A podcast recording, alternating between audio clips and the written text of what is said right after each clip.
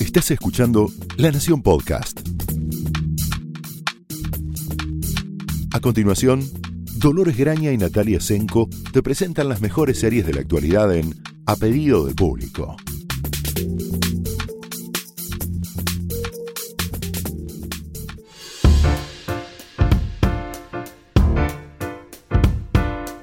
Hola, bienvenidos a la segunda temporada de A Pedido del Público. Yo soy Dolores Graña. Yo soy Natalia Tresenco y estamos de vuelta para contarles eh, literalmente cómo nos tapó la ola de estrenos en estos meses que no estuvimos con ustedes. Estamos muy contentos de volver. Gracias a todos los que nos preguntaron en todas las redes sociales cuando volvíamos. Nos hicieron sentir así un operativo retorno que no esperábamos. Totalmente y además eh, preocupados porque tal vez no volvían. No, no, no. Siempre supimos que volvíamos. Simplemente era... Eh, nos renovaron temprano. claro, nos pudieron el, el back ¿Cuánto era? ¿Back 8? No, Back 9. No, Sabían Que, que lo íbamos a hacer seguro, así que tampoco. Es más, nos tenían que callar en estos días porque no podíamos parar de hablar. Tanto así que ya inéditamente, la verdad es que no recuerdo que otro año lo hayamos hecho así, abrimos eh, la listita de mejores de 2019 en enero, ¿puede ser? En enero, creo, la, primera semana de enero. Para, para quienes no hayan estado siguiendo la conversación, nosotros todos los años para el suplemento, todos los críticos del suplemento en todas las categorías, armamos una suerte de balance con lo mejor del año que pasó. Exacto. Y muchas veces nos pasa alrededor de septiembre, cuando empezamos a pensar en los balances, uy, me olvidé de la mitad de las cosas que pasaron o que nos parecieron geniales de los primeros seis meses del año. Entonces, este año, en un ataque de previsión, y, era un entusiasmo por lo que estábamos viendo. Claro, porque es inédito ver tantas cosas buenas en tan, pocos meses. Claro.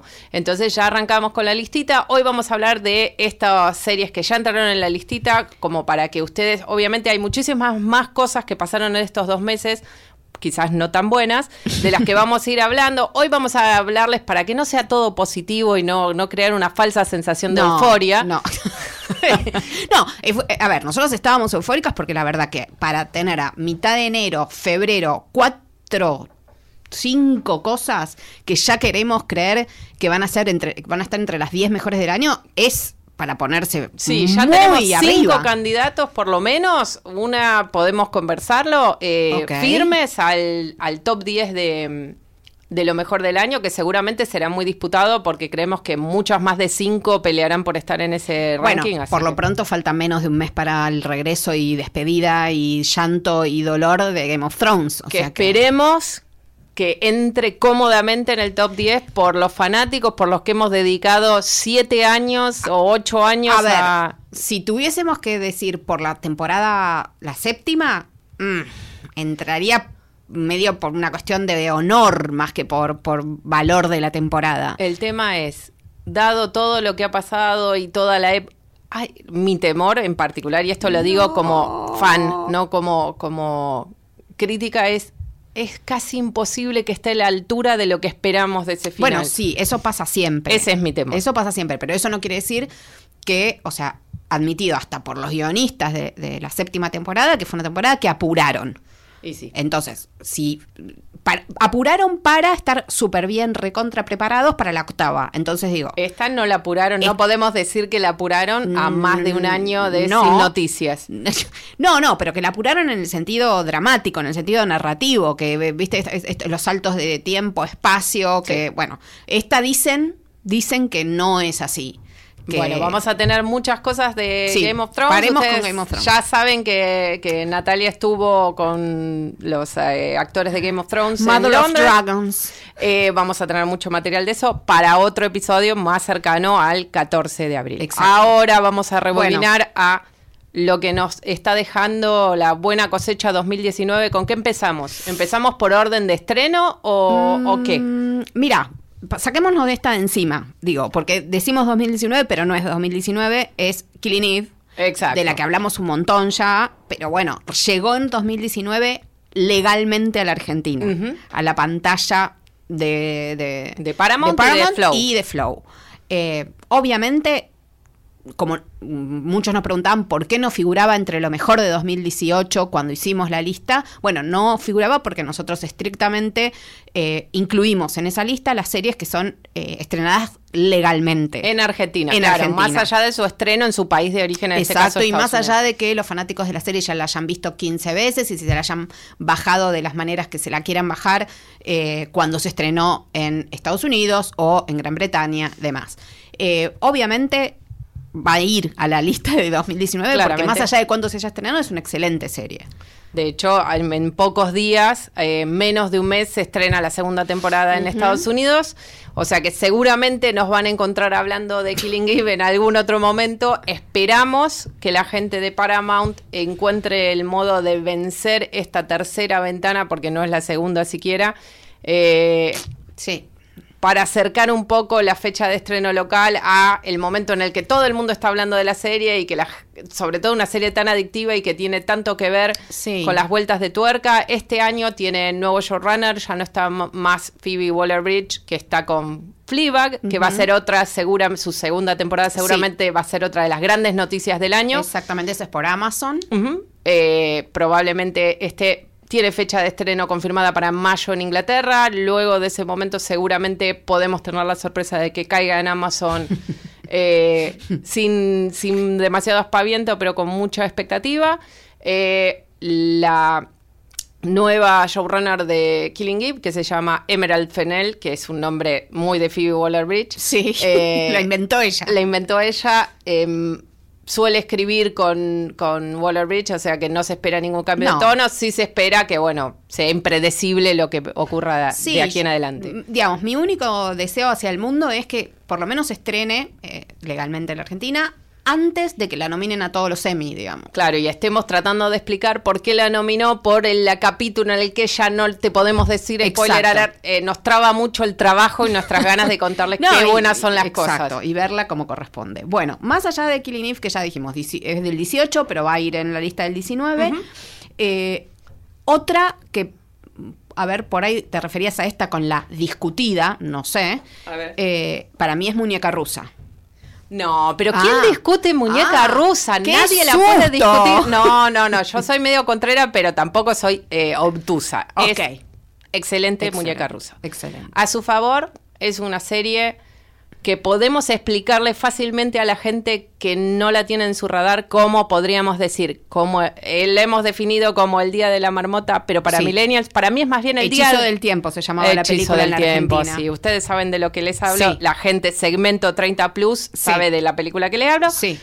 Si quieren, si están en el segmento 45 plus, se lo podemos vender como Hechizo del Tiempo, escrito por Dostoyevsky. Algo así. Algo así digamos que la, si, la, si bien la visión de em, la vida y nuestro propósito, si quieren definirlo así en el mundo, no es, digamos, muy esperanzada, sí hay una reflexión profunda acerca de lo que significa estar vivo y la necesidad de conexión Sí, y de, los demás. Y de hacerse cargo de, los eh, sufrimientos, traumas, dolores para avanzar.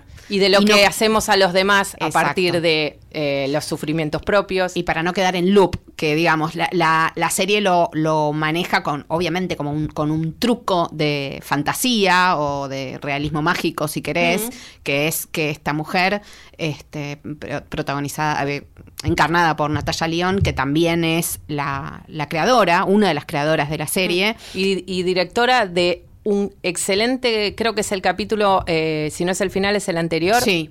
Espléndidamente bien dirigido, con una puesta de cámara buenísima. Sí, notable, notable. Realmente notable. Excelente. Para, eh, eh, para mí la mayor revelación de León como actriz no hay mucho más que agregar. Ya sabíamos que era una gran actriz y una con una presencia escénica medio imposible de eh, trocar con ningún otro actor. No, hay, quien la, la, llamó la Columbo femenina por su actitud en cámara, por su forma de hablar y porque la, la película, la serie también tiene cosas de como de investigación por, por Por supuesto que ella está tratando de descubrir por qué sigue eh, muriendo al final de cada día y volviendo a aparecer en un baño de su propio cumpleaños sin saber qué pasa. ¿Qué pasa y por qué razón está como eh, esclavizada en ese día claro, particular? que es ese truco, digamos, fantástico del loop de no puedo eh, salir de este pantano en el que se transformó mi vida, eh, que otra serie lo hubiera mostrado dramáticamente en otros sentidos, acá con este toque de fantasía y magia.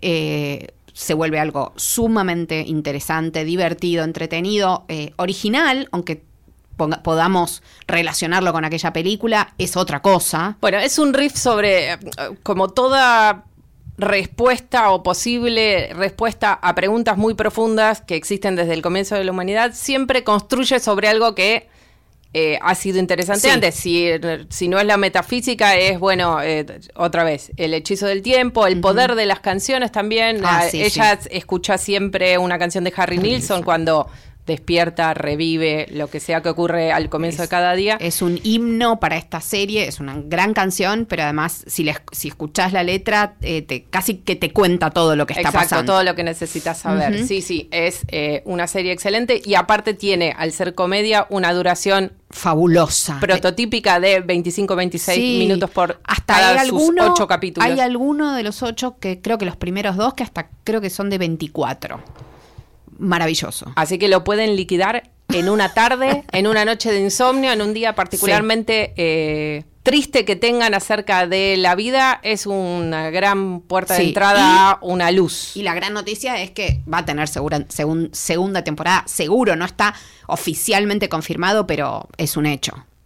Es no, no puede no tenerla. O sea, Netflix está haciendo cosas medio raras con sus eh, propiedades, pero esta no puede no tener segunda temporada. Lo estoy diciendo acá, lo estoy... Lo está afirmando. Bueno, si The OA tiene segunda temporada, oh de la que voy a tratar de hablar, eh, no Senko no quiere saber nada, ella se va al baño en ese momento, yo les cuento, no sé de qué se puede tratar, acaso no la entendamos y por favor volveremos sobre el tema. Bueno, vayamos a las cosas lindas. Siguiente. Em, bueno, mi lista siguiente está anotado, pero no sé si es por orden o porque lo que sea, The Split. Mm, The Split. uy, uy. Eh, sí, eh, The Split es una serie de la BBC. Está disponible en Flow. Sí. Es una serie excelente de Abby Morgan. A la que eh, siempre es bueno seguir porque ha escrito algunas de las series más em, eh, no necesariamente son grandes series, pero siempre aportan una conjunción perfecta de un gran personaje y un ambiente de trabajo pintado de una forma tan vívida que uno siente que experimentó lo que es ser abogada, em, eh, trabajar en la BBC, como en el caso de The, Hour. Eh, tiene una gran capacidad de tornar a sus protagonistas, no solo en general son heroínas, en general son mujeres, como en este caso que es Nicola Walker, una gran actriz. gran actriz británica, la que hemos visto en los últimos dos, tres años en una enorme cantidad de papeles. Sí, bueno, en la serie River, en que era, bueno... Es la detective amiga del protagonista de River, digámoslo así, por si no la vieron, que también es una serie muy recomendable. Muy interesante ese personaje, está también en Collateral. Sí, es la, es la pastora, eh, la pastora eh, con un secreto que ocultar en, en Collateral. Después, eh, bueno, para los que son seguidores de las series británicas, estaba, era una de las espías de Spooks. Em, o sea, ahí se hizo bastante conocida. También está en otra serie que se llama eh, Unforget, no, Unforgotten. Unforgotten. Sí, es un policial más de procedimiento que también está sí, como cold cases, digamos, como eh, crímenes que no resueltos que ella investiga, que también tiene ya dos temporadas, está disponible en Flow. También. Muy, muy buena. En The Split lo interesante es que esta mujer, digo, Nicola Walker, suele hacer, no sabemos muy bien por qué, pero lo hace muy bien, eh, policías, suele interpretar policías. En el caso de The Split, eh, no ese es el caso, hace de una abogada de familia, o sea, especializada en derecho de familia, exacto, en derecho civil diríamos nosotros. Sí, y, que se ocupa de divorcios normalmente. Eh, muy sofisticada ella, muy inteligente, muy buena en su trabajo, eh, con una historia personal bastante, digamos, pesada, porque toda su familia materna eh, se dedica al derecho desde, eh, bueno, en Inglaterra pueden decir desde hace dos siglos prácticamente. Sí, más o menos, sí, creo que el, estudio jurídico de Fow eh, creo que tiene, tienen en uno de los primeros planos vemos el, frente del edificio y dice eh, desde 1808 o algo así, Una cosa así. Eh, su madre es la, bueno, la líder de, de, ese estudio en, el, en la actualidad y ella decide cuando comienza la serie, de hecho la vemos ya en el nuevo estudio de abogados donde decidió ir a trabajar después de dejar la casa, el negocio familiar, digamos. Porque su madre se negaba a dejarle, a jubilarse y dejarla a ella a cargo. Entonces, esto, el caso, ella comienza con varios casos. Cada, cada uno de los capítulos está centrado en un caso que ella lleva como, como abogada en este nuevo estudio, en donde tiene que demostrar que eh, vale lo que han, entre comillas, pagado por ella en términos de influencia y poder, porque es una de las socias del estudio. Eh, un poco es su vida profesional y este split, esta ruptura a la que refiere el título, tiene que ver con la ruptura obviamente en su familia, tanto por su abandono del estudio jurídico en el que sí trabaja su hermana del medio, son, ella tiene otras dos hermanas más, y el eh, la cuña que comienza a establecerse en su aparente matrimonio súper feliz con su marido, también abogado, cosa que se da en familias de abogados. Es toda la referencia eh, biográfica que les voy a dar.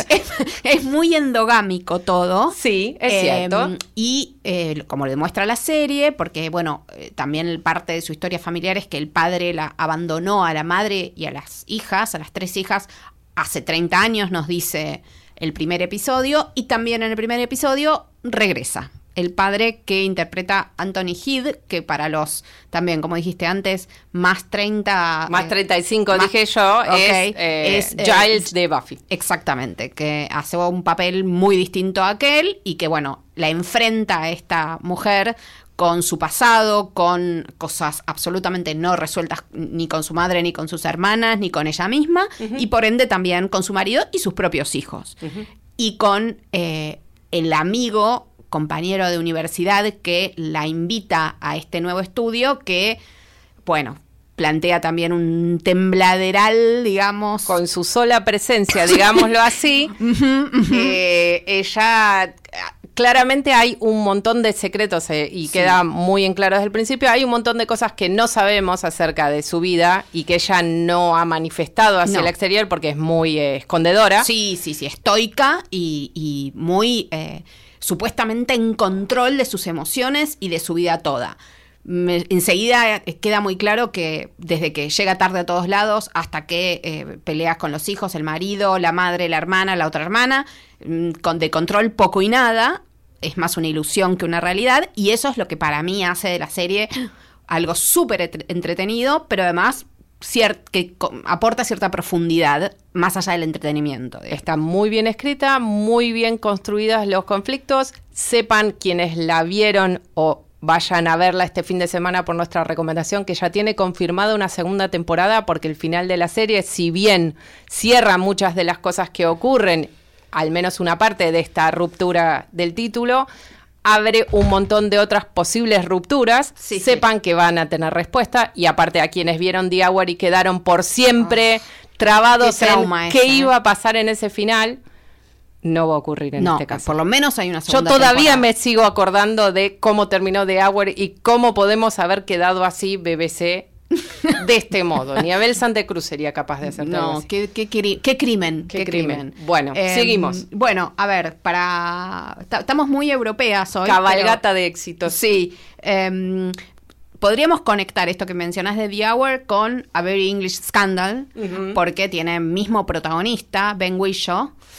Eh, es otra cosa. En un registro completamente distinto. no hubiera sido capaz el registro de Ben Whishaw. Yo eh, diría que una serie, como una miniserie como The Very English Scandal no hubiera sido posible en la época de The Hour, incluso en la BBC, mm. eh, por este tono entre humorístico y sardónico que obviamente deja de manifiesto no solo que, no sé, podemos decir que Stephen Frears es un gran director, que Hugh Grant es, un genio del registro eh, irónico. absoluto, del, humor y de em, ese el humor inglés, el humor, el humor británico de que... Claramente es... un ejemplo de manual. Podrían verlo también en otra colaboración entre Hugh Grant y Ben Whishaw como Paddington 2. Sí. Que podemos seguir recomendando todos los años si ustedes quieren. Todos los años. Es más, bueno, de hecho la, la miniserie A Very English Scandal, que son tres episodios que pasó, eh, está en AMC y también en Flow. Y también en Flow. Em, los, los encuentra juntos en pantalla, porque Paddington... Eh,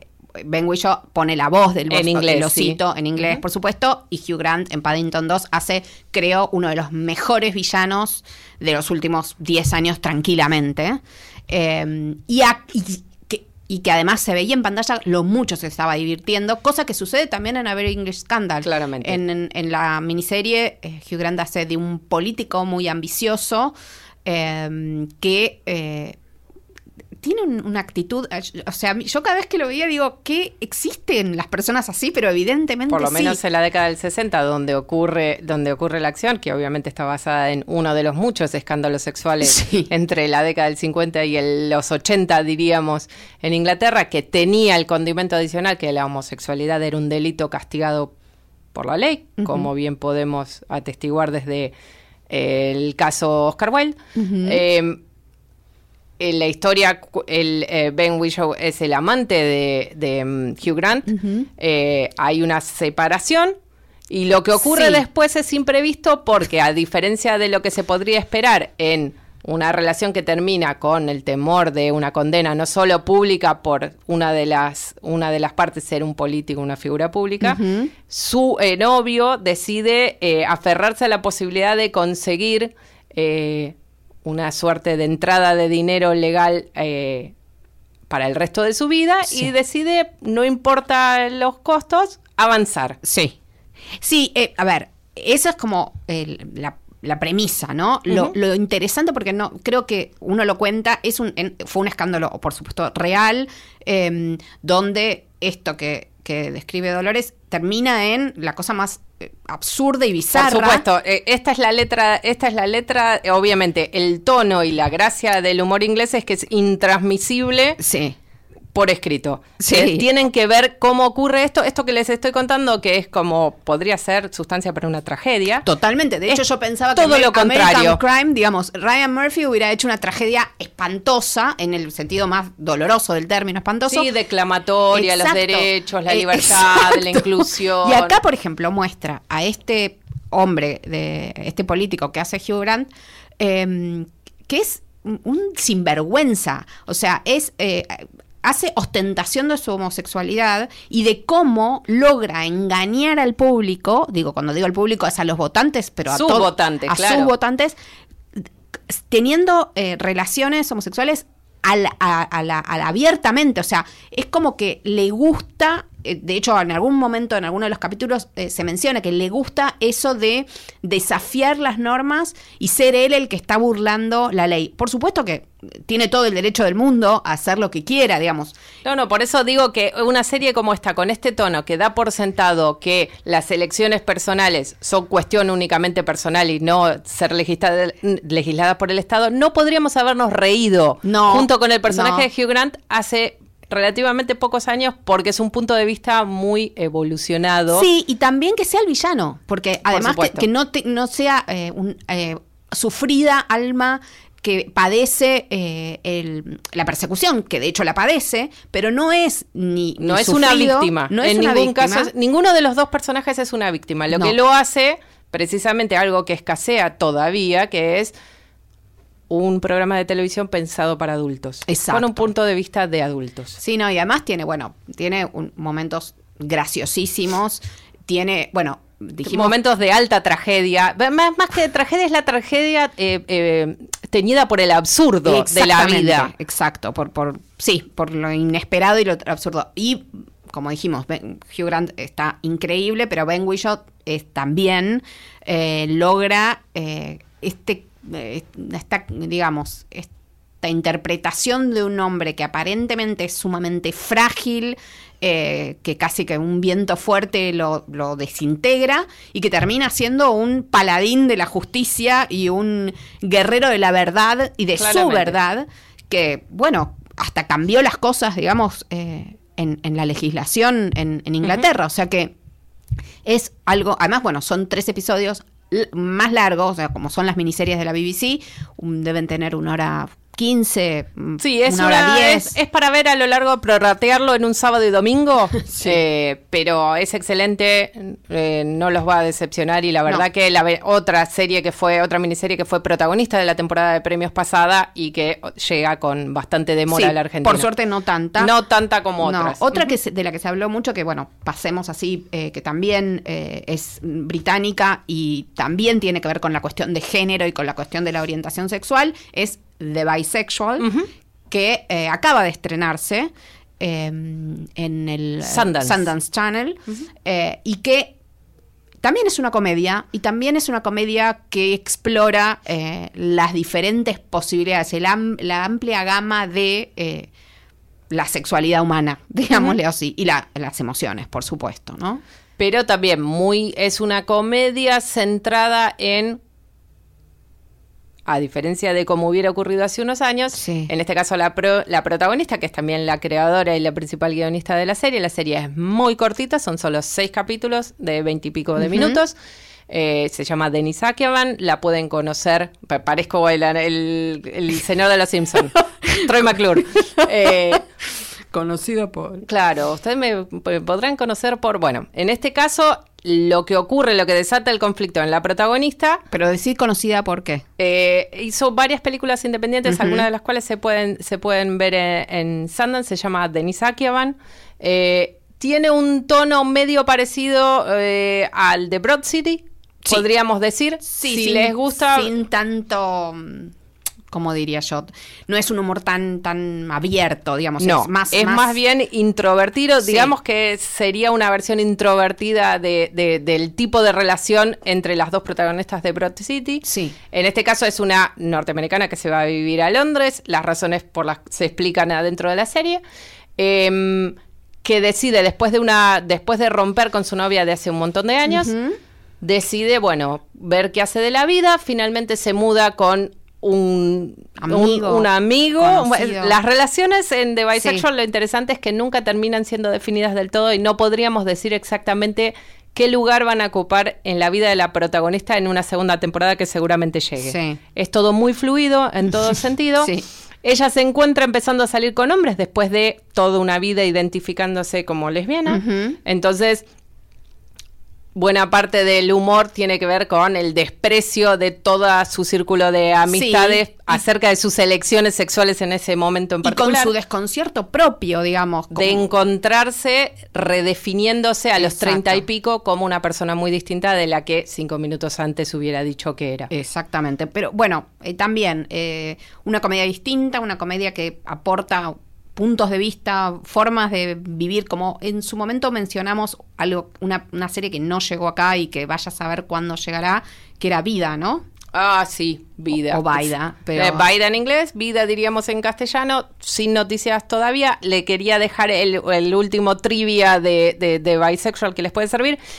El, el roommate de la protagonista en su momento comienza a salir con una alumna eh, una alumna que ah, cuenta ser argentina. Efectivamente, la actriz que la interpreta es argentina. Seguramente cuando podamos eh, desarrollar un poco más, eh, van a ver que refiere a Córdoba y habla en castellano, o sea que efectivamente es una actriz argentina la que... Sí, es, esos buscadores de Argentina por el mundo, bueno, acá, Claro, argentinos por el mundo, acá tienen un ejemplar. No sé si será el personaje del que se sientan más orgullosos del mundo, pero efectivamente sí. Bueno, viste qué pasa a veces. Sigamos, sigamos. A ver, otra, eh, no sé, ¿querés que digamos una que nos decepcionó un poco para después cerrar con algo bien pum para arriba?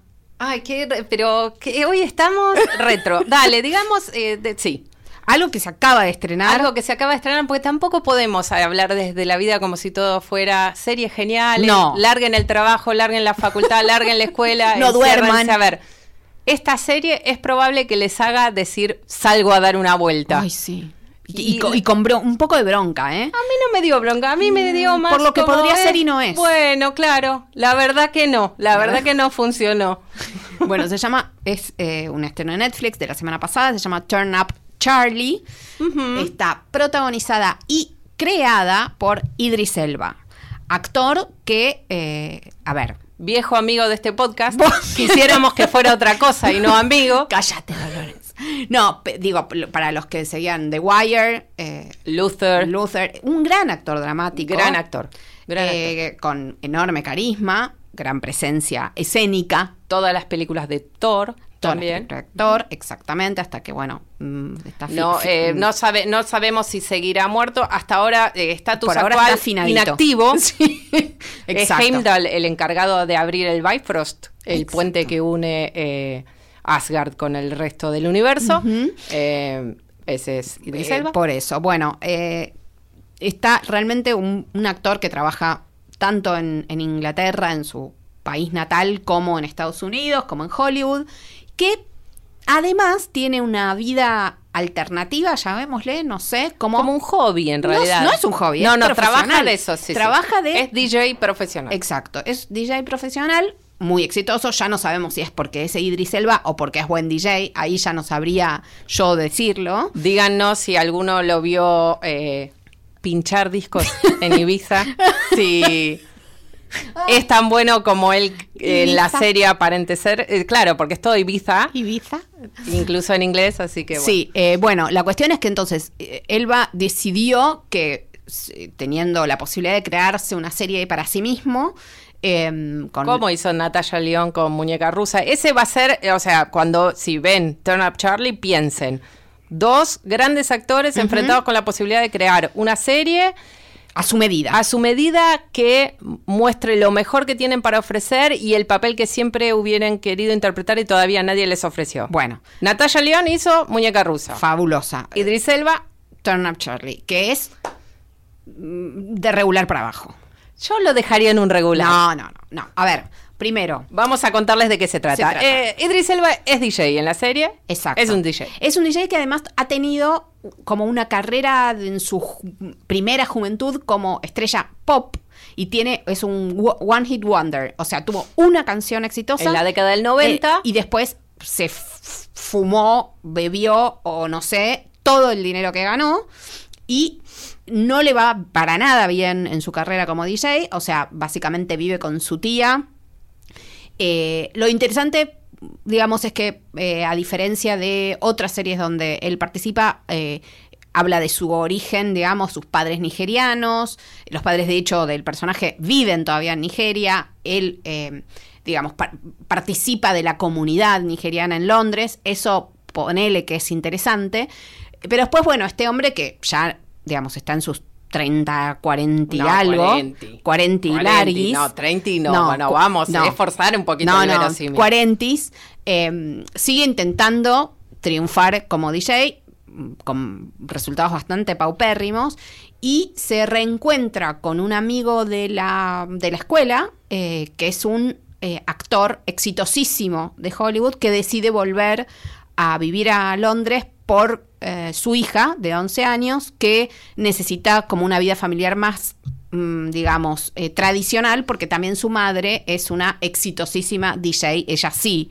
este, para va Ibiza. Eh. Ibiza va y viene seguido, que es Piper Perabo. Exacto.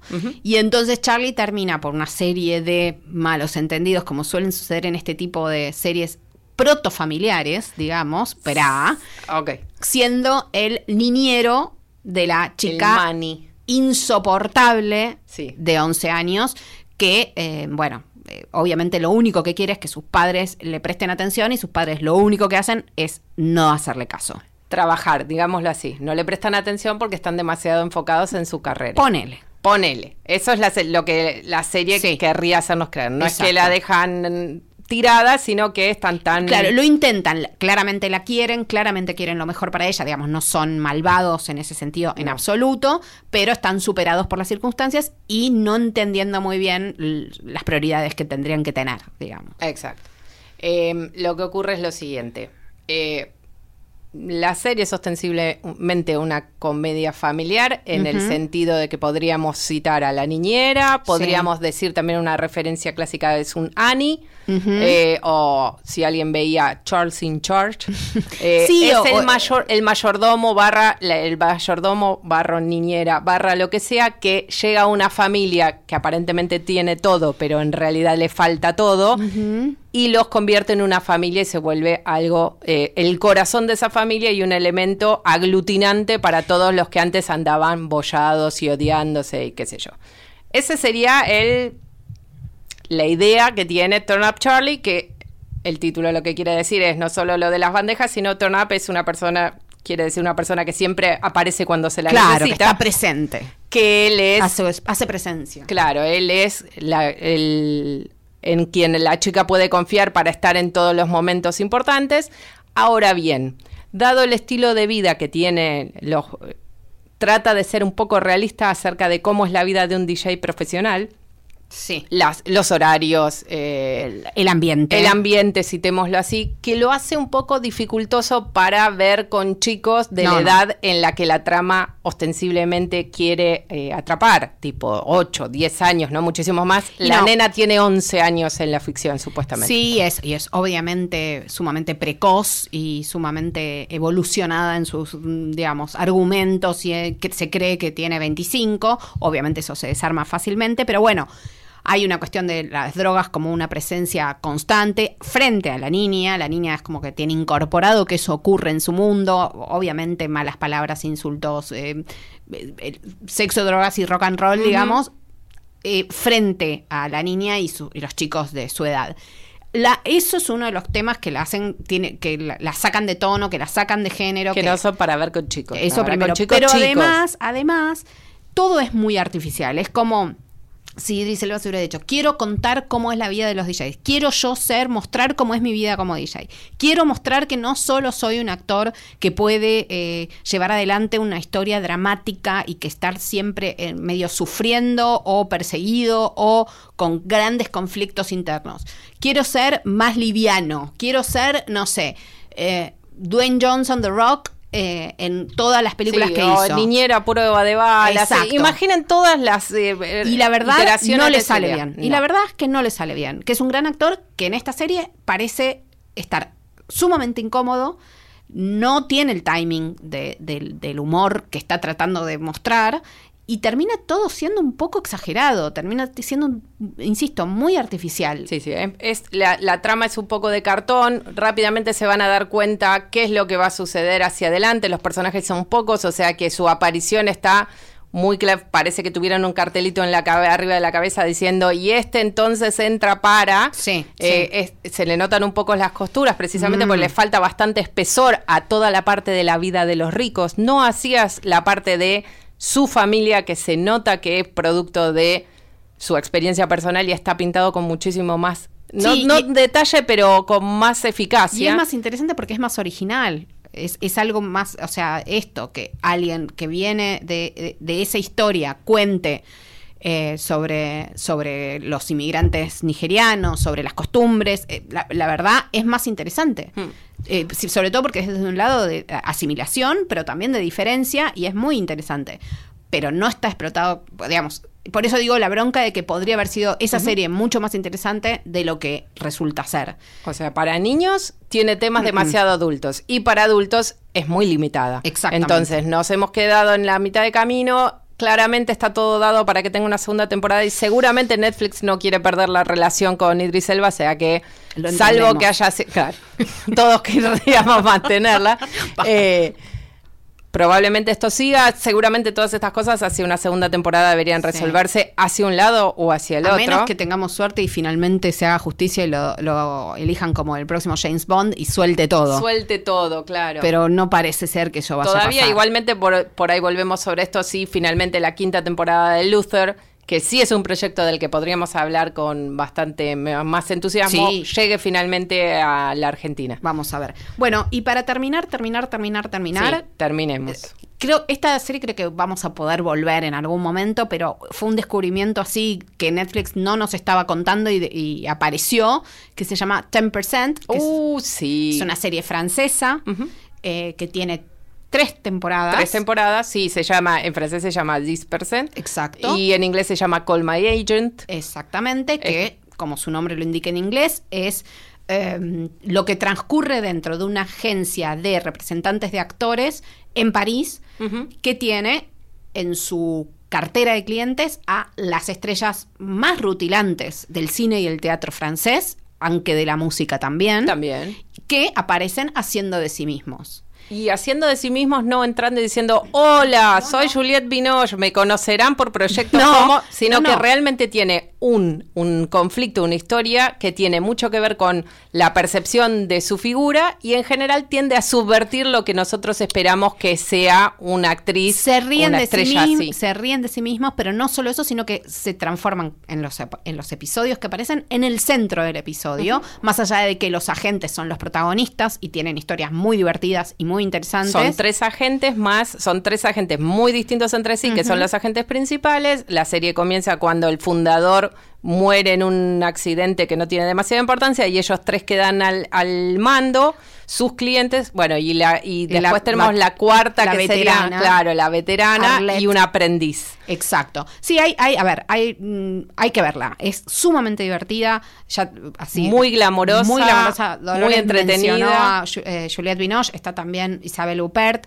está también Mónica Bellucci, está también eh, Cecil de France. Cecil de France, está mm, eh, The Artist, eh, Eh, eh, no, no, eh, Jean Dujardin. Jean Dujardin, bueno, y otras estrellas históricas del cine Sí, francés eh, que se, no solo se ríen de sí mismas, sino que hacen mucha gala de su historia y es, es con mucho respeto y mucha pasión por lo que hacen y eso está buenísimo y también es una reflexión sobre eh, envejecer frente a la cámara, sobre eh, las lo- demandas del estrellato. Exactamente.